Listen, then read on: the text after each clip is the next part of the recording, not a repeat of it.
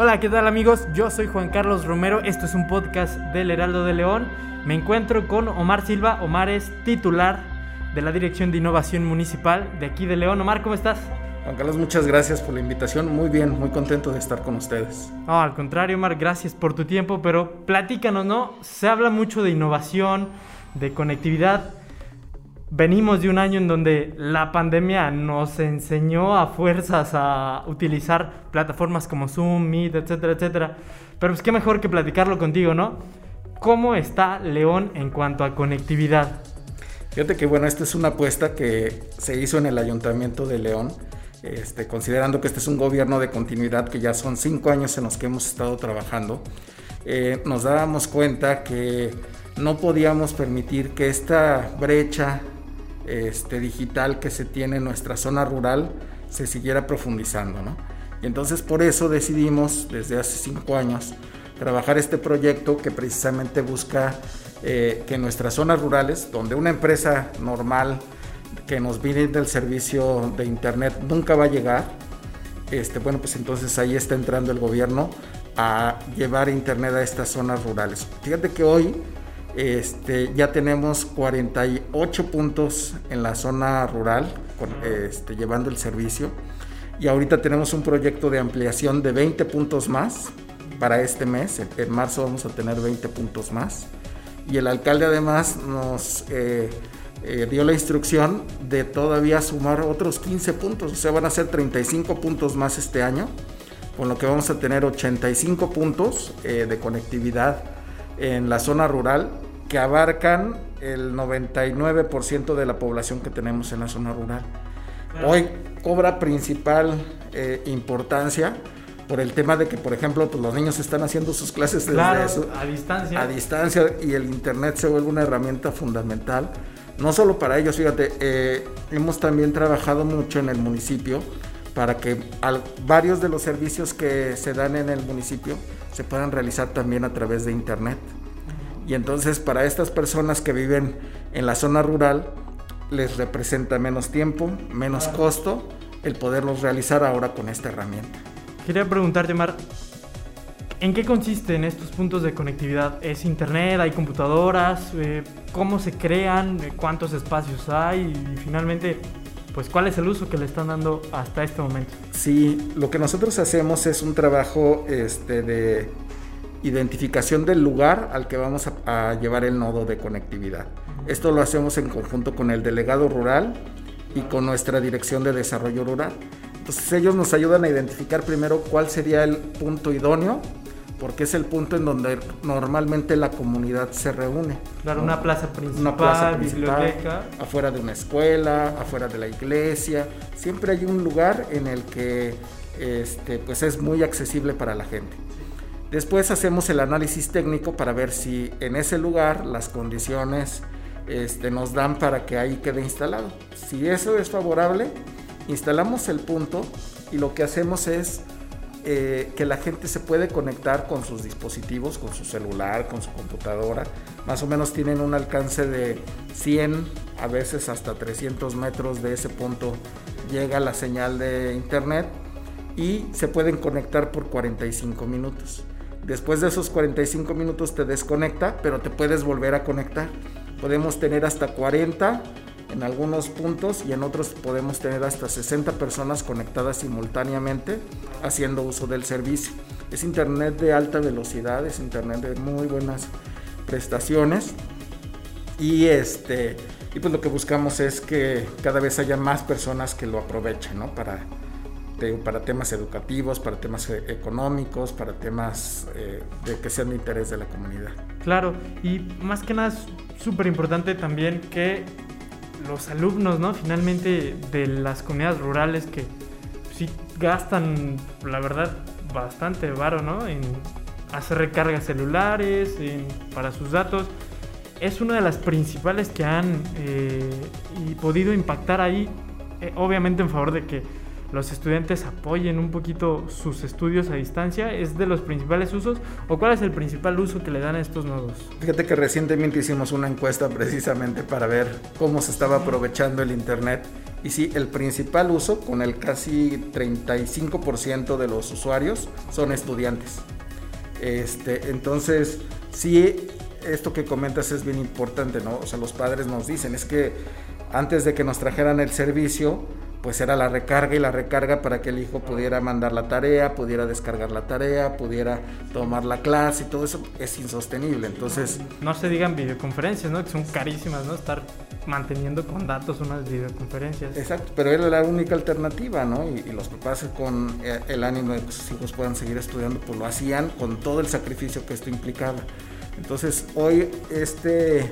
Eh, este programa está resolviendo o está ayudando de una manera muy importante. Para temas de seguridad, por ejemplo, ¿no? Este, para pedir un servicio de emergencia, para comunicarse con los familiares. O sea, tú sabes que con esto puedes hacer llamadas eh, gratuitas a Estados Unidos. Sí, que lo es bien común que tienen familiares lejos, ¿no? Y que gracias al internet, pues ya, y a las redes sociales, obviamente, pues ya tienes esta facilidad de poder hablar en tiempo real con ellos, ¿no? Exacto. Entonces sí, realmente estamos muy, muy contentos. Creo que y además las posibilidades se multiplican, ¿no? Claro. O sea, este, ¿por qué no soñar en que podamos muy pronto llevar servicios de salud, ¿no? Este, a través de la telemedicina, ¿no? Que este, es una forma de, que hoy, que hoy, está desarrollándose en el mundo y que podamos llevarle servicios médicos a, a la población también de esa manera. Claro que, digo, volviendo a lo mismo, un año en donde hemos visto que la salud es de lo más importante y que luego regularmente lo dejamos al último, ¿no? Y a la par con el tema de salud, en materia económica, Omar, preguntarte, también a las familias les ha pegado este último año y vemos que las redes sociales y esta conectividad pues puede favorecer finalmente su calidad obviamente y también pues esta estabilidad ¿no? que muchas familias la verdad han perdido en medio de esta contingencia pero también en estos nodos cómo están beneficiando y ayudando a que por ejemplo productores del campo se adapten a una red social y difundan a través de ella pues todos sus productos ¿cómo, cómo has visto esta respuesta? Fíjate que, bueno, para adaptarnos y nosotros con esta instrucción que nos dio el alcalde de mantener nuestros servicios y nuestros programas hacia, las, hacia la población a distancia, sacamos un programa que se llama Aprende León. Es una plataforma en línea que se llama aprendeleón.com. Y, perdón que interrumpas, con costo, sin costo? Totalmente gratuita, donde la gente puede acceder a contenidos de aprendizaje sobre estos temas que estás mencionando, ¿no? Por ejemplo, tenemos todo un apartado dedicado a temas de comercio electrónico, ¿no? Lo que queremos es que nuestros productores del campo, de la ciudad, este, puedan este, saber cómo pueden comercializar sus productos en una plataforma en línea, ¿no? O cómo buscar proveedores, o cómo hacer toda la parte de la logística de su producción, o cuestiones de este tipo. Entonces nos asociamos o nos aliamos con expertos en estos temas y todo ese contenido lo tenemos en, estas plataformas. No solo eso, también tenemos módulos que están enfocados a temas de emprendimiento para que si quieres empezar un negocio. También tenemos contenidos en temas de este pues teletrabajo, ¿no? Porque pues ahora tengo que hacer mi trabajo desde casa, no estoy acostumbrado. Entonces estas herramientas que te ayudan a seguir siendo productivo, a seguir haciendo tu trabajo desde casa, bueno, pues también este, lo llevamos a, a, los programas en línea, ¿no? Claro.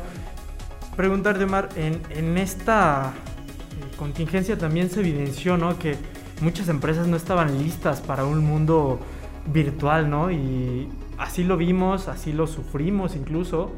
No sé, desde la Dirección de Innovación, ¿cómo eh, apoyaron y aportaron al sector empresarial para finalmente llegar a una transformación digital y virtual. ¿Ahí cómo, cómo se manejó?